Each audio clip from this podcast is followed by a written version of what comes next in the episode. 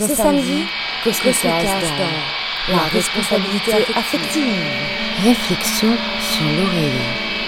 En écoutant parler de mes tracas, une phrase revient souvent de la part de mes copaines.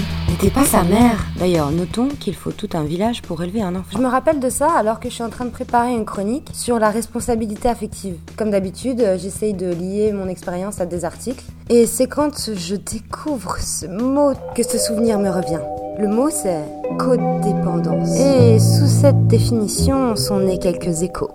Codépendant. Individu s'étant laissé affecter par le comportement d'autrui et se faisant une véritable obsession d'avoir une incidence sur le comportement des autres, avec la pensée de les aider, en se croyant responsable, seul et indispensable sauveteur, mais n'assumant pas la bonne marche de sa propre existence. Autodestruction sous couvert du don de soi. Ça ressemble beaucoup à cette idée d'avoir envie de sauver les gens et de pas supporter de faire du mal. Peut-être qu'en fait, ce qui m'a encore le plus parlé, c'est la partie où il dit euh, Quand je ne fais pas ce qu'on attend de moi, je me sens coupable. Soudain, cette qualité que tout le monde me donnait, cette glorification du don de moi, cette euh, idée que tout le monde trouvait très poétique, que j'avais envie d'être une espèce de nuage vaporeux autour des gens que j'aime sans même exister, était le symptôme d'une façon d'aimer qui n'était pas non plus la bonne. Pas la plus désintéressée, parce qu'il n'y a pas de bien ou de mal, pas de bonne façon. Non Moi qui étais ravie de pas me reconnaître dans la dépendance affective. Je le savais, l'attente créait le manque, j'étais autonome.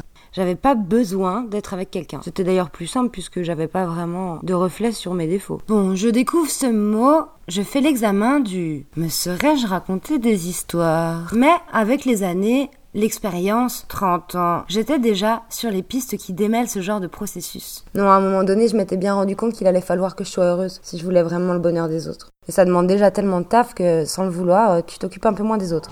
Les pistes. Être plus vrai Pourquoi pas s'inspirer de l'honnêteté radicale? Savoir décrypter ses émotions? Ça, c'est tu. Aller au bout de celle-ci Ça, parfois, c'est cool savoir les communiquer. Oui. Certes, c'est pas l'idée de la séduction qu'a voulu nous apprendre James Bond, mais celui-là, il serait vraiment temps de le descendre de son piédestal. Accepter la réalité de ce qu'on vit. Ne pas se voir comme quelqu'un de malade, s'aimer. Après, il est clair que dans ce monde-ci, souvent on n'a pas le temps et qu'on est dans une espèce de pâte gluante de mélange d'énergie des autres en permanence. Souvent, quand je fais des cauchemars, c'est des cauchemars d'envahissement. Je sais pas si vous le sentez. En ville, on est mélangé à toutes les énergies des autres. Se recentrer, c'est vraiment difficile, même au niveau des énergies. Donc, pour les personnes qui ont du mal à se recentrer quand il y a du monde autour, comme moi, du mal à régénérer leur énergie propre, leur guérisseur, guérisseuse intérieure. Hello Ça peut commencer par prendre la responsabilité de se retrouver ponctuellement seul, physiquement. Il paraît que c'est la nuit, surtout, que tout ça se fait. Et si on imagine que notre énergie irradie comme un halo autour de nous, on se doute bien qu'en dormant auprès de quelqu'un, il y a mélange. C'est bien d'alterner. Enfin, soit. Codépendance, dépendance affective, c'est toujours donner à l'autre le pouvoir de notre bien-être. Et inversement, tu empêches l'autre d'être responsable de son bonheur en l'accaparant. On chie sur son autonomie. Cette phrase, je me la dis souvent. Le mieux, c'est de demander, pas penser à la place de l'autre.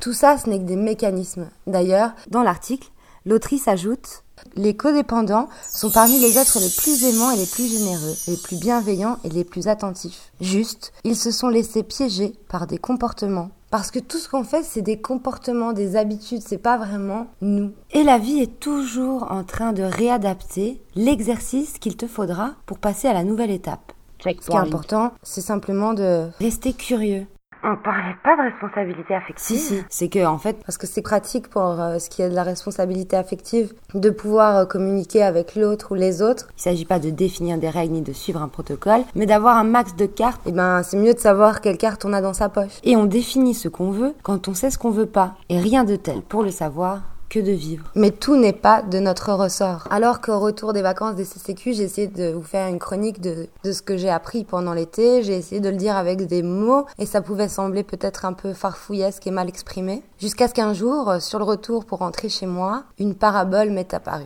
Je marchais dans une rue. Au moment où je suis en train de marcher et où je me dis que j'ai froid et que j'aimerais bien prendre un bain de soleil, le ciel est totalement gris et donc il n'y a pas un seul rayon de soleil.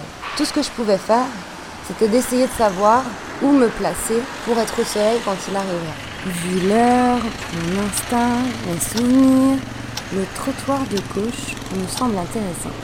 Donc je me mets sur le trottoir de gauche et je continue d'avancer. Quand les nuages se sont dissipés